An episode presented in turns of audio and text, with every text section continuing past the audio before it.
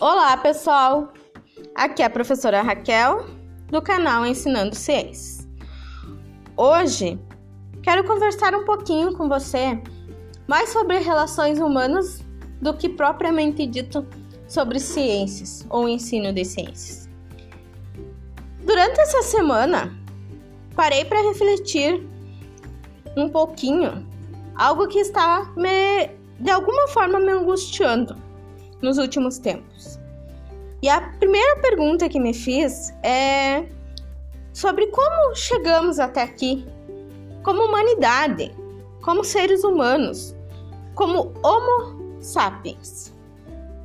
Então, a primeira resposta que me veio à mente foi o domínio do fogo, ou a possibilidade do domínio do fogo que talvez tenha feito nós estarmos aqui hoje. E penso que historicamente isso com certeza é um marco. Daí fui ler um pouco, já que não tenho tanta propriedade sobre esse assunto. Estudei um pouco, não muito, porque se ficasse por ali em contenção, com certeza não conseguiria produzir esse conteúdo que você está ouvindo agora. Então, soube que o fogo foi a primeira energia de origem natural que pôde ser utilizada pelo homem de forma planejada. Ou melhor, minimamente planejado. Já vou explicar por quê. Inicialmente, esse fogo era surrupiado, provavelmente a partir de um raio que chegava ao solo. Por por acaso, em função de uma mudança temporária do clima, ou seja, uma tempestade. Imagine você o quanto difícil e arriscado seria isso. Você seria capaz de reproduzir esse sistema rústico nos dias atuais? Eu, particularmente, não. Após o sucesso dessa difícil empreitada, surgiu um outro desafio guardar o fogo. Reflita comigo. Era necessário que alguém estivesse na manutenção desse fogo 24 horas por dia. E isso, essa manutenção, poderia simplesmente definir a manutenção da vida para aquelas pessoas. Definir a possibilidade de cozinhar primitivamente iluminar o ambiente onde se encontravam, permitia o seu aquecimento corporal e até mesmo a proteção contra animais que estariam por ali ou que poderiam colocar as suas vidas em risco.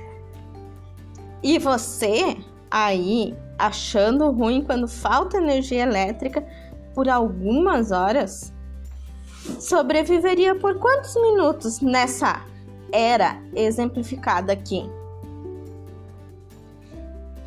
E ainda por cima, caso o fogo apagasse ou se não se mantivesse, restava a essas pessoas somente esperar o próximo raio e torcer para ter sorte e planejamento suficiente para conseguir capturá-lo há indícios que há 790 mil anos atrás, as margens do Rio Jordão, entre Israel e a Jordânia, uh, houve a mais antiga fogueira produzida, segundo alguns arqueólogos israelenses.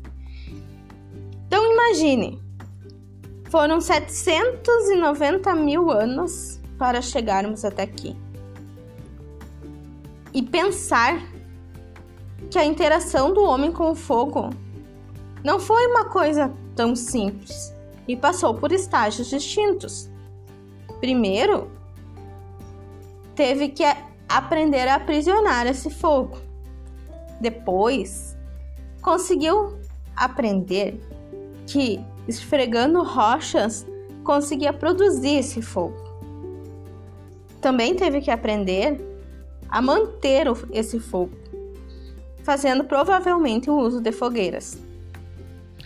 Com o tempo, talvez tenha conseguido usar materiais que mantivessem esse fogo por mais tempo aceso, ou mesmo a utilização de tochas. E nós ainda usamos o fogo até os dias atuais, sendo essencial para vários processos no nosso cotidiano. Agora, reflita um pouquinho comigo.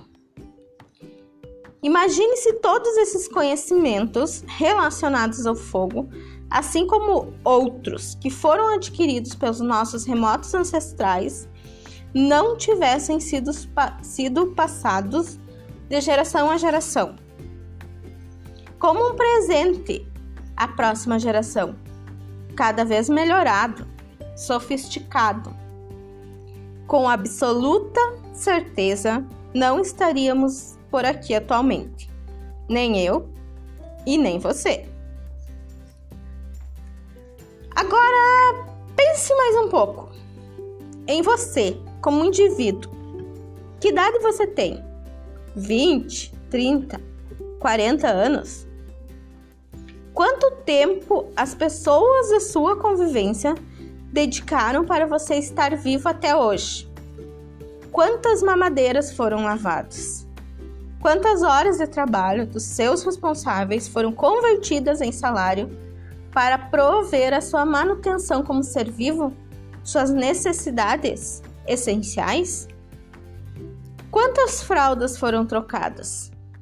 Quantas vezes foi preciso lhe ensinar a comer, a se vestir, a saber o lado direito ou avesso de uma roupa, a tomar banho, a amarrar o cadarço, a ligar e desligar a, desligar a luz, a falar e se expressar de forma compreensível?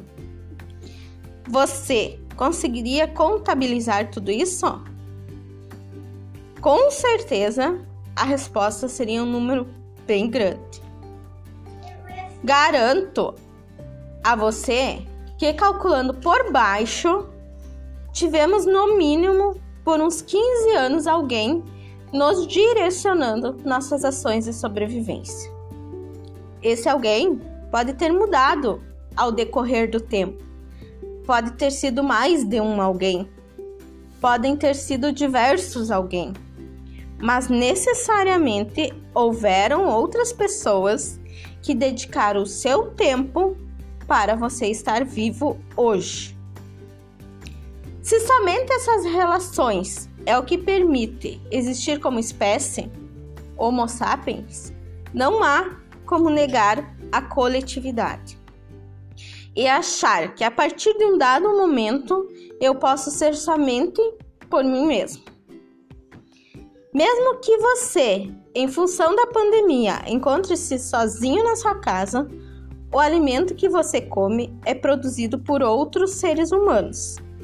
A energia elétrica existe por alguém, porque alguém criou, e outras pessoas a fazem chegar até sua residência nos dias atuais.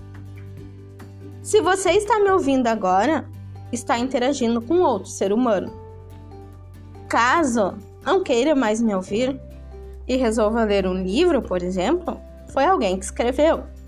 Ou resolva assistir um filme, for, for, foram várias pessoas que o produziram.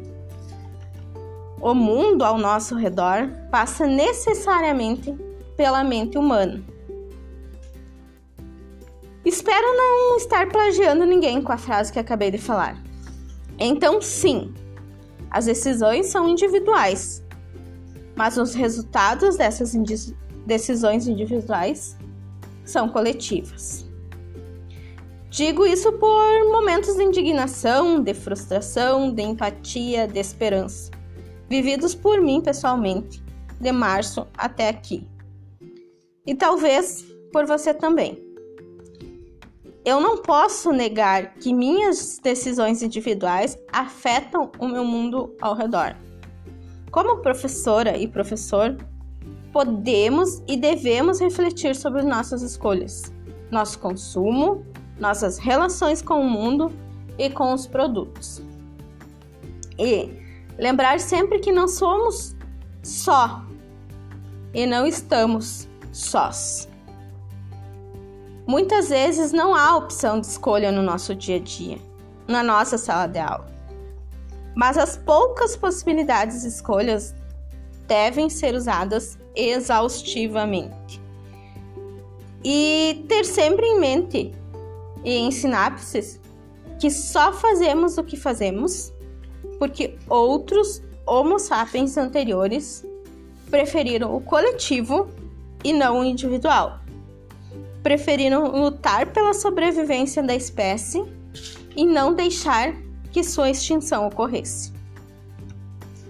Talvez, se você pudesse me perguntar algo nesse momento, poderia me questionar se acredito nessa história toda que acabei de lhe contar.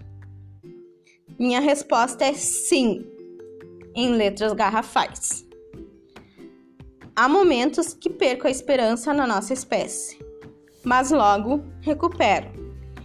Espero que consigamos minimamente ensinar nossos filhos e filhas a importância da coletividade, mostrar aos nossos alunos e alunas que isso é possível.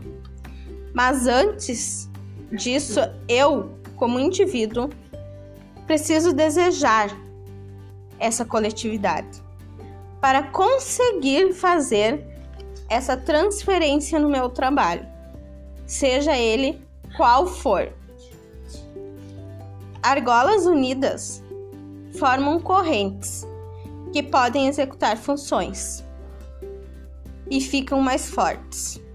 Argolas separadas não têm função.